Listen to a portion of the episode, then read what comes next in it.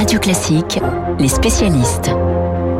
Il est 8h20 sur Radio Classique, les spécialistes, avec euh, tout d'abord Baptiste Gabory. Bonjour, bonjour Baptiste. Rebonjour Fabrice. Oui, Baptiste Gabory, vous le retrouvez tous les matins pour 3 minutes pour la planète à 7h5, évidemment. Alors on est le jeudi 22 avril, c'est le jour de la Terre, et c'est le jour qu'a choisi Joe Biden pour organiser un sommet climat aujourd'hui et, et demain. 40 chefs d'État et de gouvernement qui vont s'exprimer lors de cette réunion virtuelle.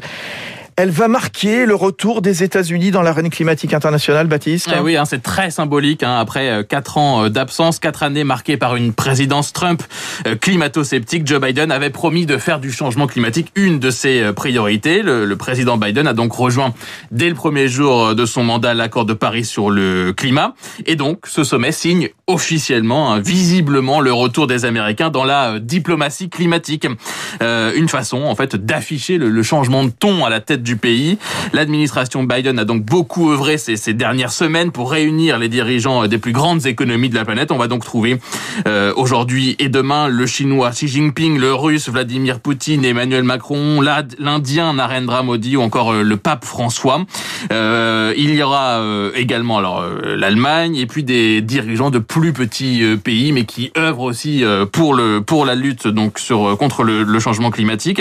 Alors c'est évidemment très symbolique, on vient de le dire, mais ça ne doit pas être que ça. Les partenaires, en tout cas des, Américains, attendent des engagements. Joe Biden devrait donc annoncer de nouveaux objectifs de baisse des émissions de gaz à effet de serre pour les États-Unis, moins 50% en 2030. Ce serait deux fois plus que ce qui était prévu jusque-là. En dessous, ça serait une déception. Nous avons l'occasion d'être et nous allons la saisir, a prévenu euh, d'ailleurs la conseillère climat de Joe Biden. Bon, alors voilà pour ces, ces engagements. Euh, Est-ce qu'on attend d'autres annonces, Baptiste? Bah, C'est l'enjeu de ce sommet. En fait, c'est de profiter du retour en force des États-Unis pour entraîner derrière d'autres pays, le Japon, le Canada ou encore la Corée du Sud pourraient donc euh, en profiter pour annoncer également des ambitions revues à la hausse. L'Union européenne, elle, de son côté, a acté hier un nouvel objectif, moins 55% d'émissions en 2030 comparé à 1980 moins 78% pour le Royaume-Uni en 2035. Il y a donc des signaux positifs qui se multiplient ces derniers jours. On surveillera également la Chine, évidemment,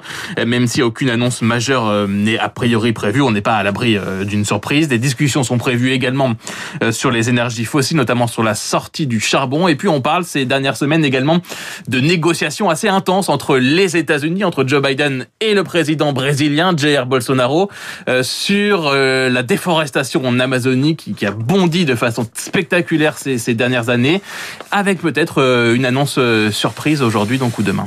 Alors, en tout cas, euh, Baptiste, ce sommet, il intervient à un moment décisif. Et oui, pour plusieurs raisons. D'abord, puisqu'une nouvelle COP est prévue en fin d'année, donc un nouveau sommet climat. Cette COP 26 doit justement être celle de la relève des objectifs climat de tous les pays. On attendait la nouvelle ambition américaine, elle devrait donc arriver, et c'est tout sauf anecdotique. Hein. Les États-Unis représente 15% des émissions mondiales. C'est décisif ensuite parce que les signaux d'alerte sur le climat se multiplient. L'année 2020 a fait partie des trois plus chaudes jamais enregistrées. Les événements climatiques extrêmes se sont multipliés, on l'a vu, et puis surtout, les pays sont toujours très en retard sur leur temps de passage. Les émissions actuelles hein, nous emmènent sur une trajectoire de plus de 3 degrés de réchauffement. Ça veut dire qu'on est très loin des 1,5 degrés de cet objectif fixé à Paris, à Paris. en 2015 et, et, et, donc de cet objectif de, de l'accord de Paris. Et puis c'est également, Fabrice, un moment crucial aussi parce que la relance post-Covid fait eh bien, peser une menace importante sur euh, ces objectifs euh, climatiques. L'Agence internationale de l'énergie a annoncé en ce début de semaine qu'elle prévoyait déjà une hausse des émissions de 5%, des émissions de CO2 de 5% euh, cette année. Ce serait la deuxième plus forte hausse jamais enregistrée.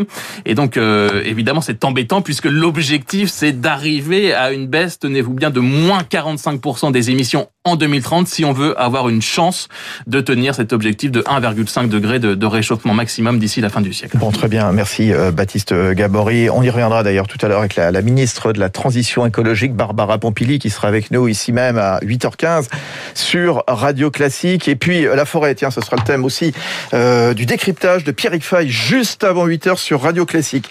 Les États-Unis, on continue d'en parler avec vous, Emmanuel Faux. Bonjour Emmanuel. Bonjour Fabrice, bonjour à tous. Spécialiste international de Radio Classique. Euh, oui, depuis euh, 24 heures, le verdict déclarant l'ancien policier Derek Chauvin coupable de meurtre d'un homme noir produit une véritable onde de choc aux États-Unis. C'est un verdict qui a été qualifié d'historique. Euh, comment vous l'expliquez? C'est quoi? C'est la victoire d'une partie de l'Amérique sur l'autre? Non, sûrement pas. C'est sûrement pas la victoire de, de, la minorité noire sur la minorité blanche, ou des anti-flics sur les policiers, ou même on pourrait dire encore des démocrates sur les républicains. S'il y a dans ce verdict une victoire avec un grand V, Fabrice, c'est la victoire de la justice sur l'arbitraire. Parce que pour une fois, le droit l'emporte sur un préjugé presque toujours défavorable aux victimes, ou souvent protecteur pour les policiers. Et pour la première fois dans cet état du Minnesota où les choses se sont passées, un policier en fonction est déclaré coupable du meurtre d'un homme noir de 46 ans, George Floyd. Pour une fois, une Black Life Matters, c'est-à-dire qu'une vie de noir compte vraiment, pour reprendre le slogan des manifestants de ces derniers mois, et cette vie compte comme une vie humaine. C'est ce qui fait que la justice passe avec un verdict normal, qui est qualifié d'historique, parce que depuis des décennies, les verdicts qui ont été prononcés à l'encontre des policiers qui avaient tué étaient des verdicts anormaux. Alors vous savez que quelques heures avant euh, ce verdict de Minneapolis a été mise en ligne une vidéo montrant le meurtre de, par un policier d'un ado latino de 13 ans dans les rues de Chicago. La police affirmait que ce garçon, Adam Toledo, était armé au moment où il levait les bras en l'air pour répondre à l'injonction du policier, qui aurait donc agi en état de légitime défense, sauf que les images montrent bien que la victime n'avait rien dans les mains. Eh bien, nul doute que euh, le procès de Derek Chauvin aura une influence sur l'enquête et le procès du policier de Chicago. Fin de l'ère des mensonges et d'une certaine forme d'impunité. C'est peut-être cela que Joe Biden veut dire, Fabrice, quand il affirme que l'Amérique a retiré ses œillères. Euh, il, s'est beaucoup impliqué dans, dans, cette affaire, Joe Biden. Et Emmanuel, euh, c'est un, un risque politique pour lui ou pas? Alors je ne pense pas qu'il ait pris un risque parce que euh, le, verdict de triple culpabilité prononcé euh, il y a 24 heures est celui qu'il souhaitait et dont il avait besoin. On verra quelle est la peine infligée à l'ex-policier Derek Chauvin d'ici quelques semaines. On sait qu'il risque jusqu'à 40 ans de prison, mais ce verdict colle parfaitement à la cure d'apaisement de la société américaine que Joe Biden appelle de ses voeux.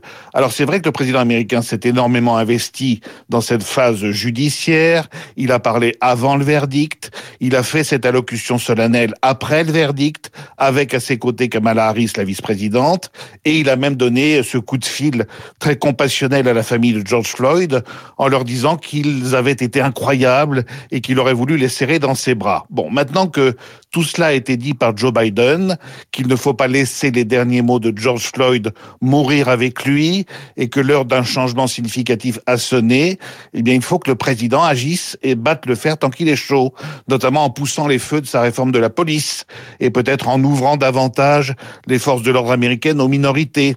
Alors bien sûr, les démocrates vont se heurter au barrage des républicains qui ont 50% des sièges au Sénat, mais au moins on entrera dans le dur de la politique. Chaque camp prendra ses responsabilités de rebondir ou pas sur le verdict du procès Chauvin et on verra si un vent nouveau souffle vraiment sur l'Amérique.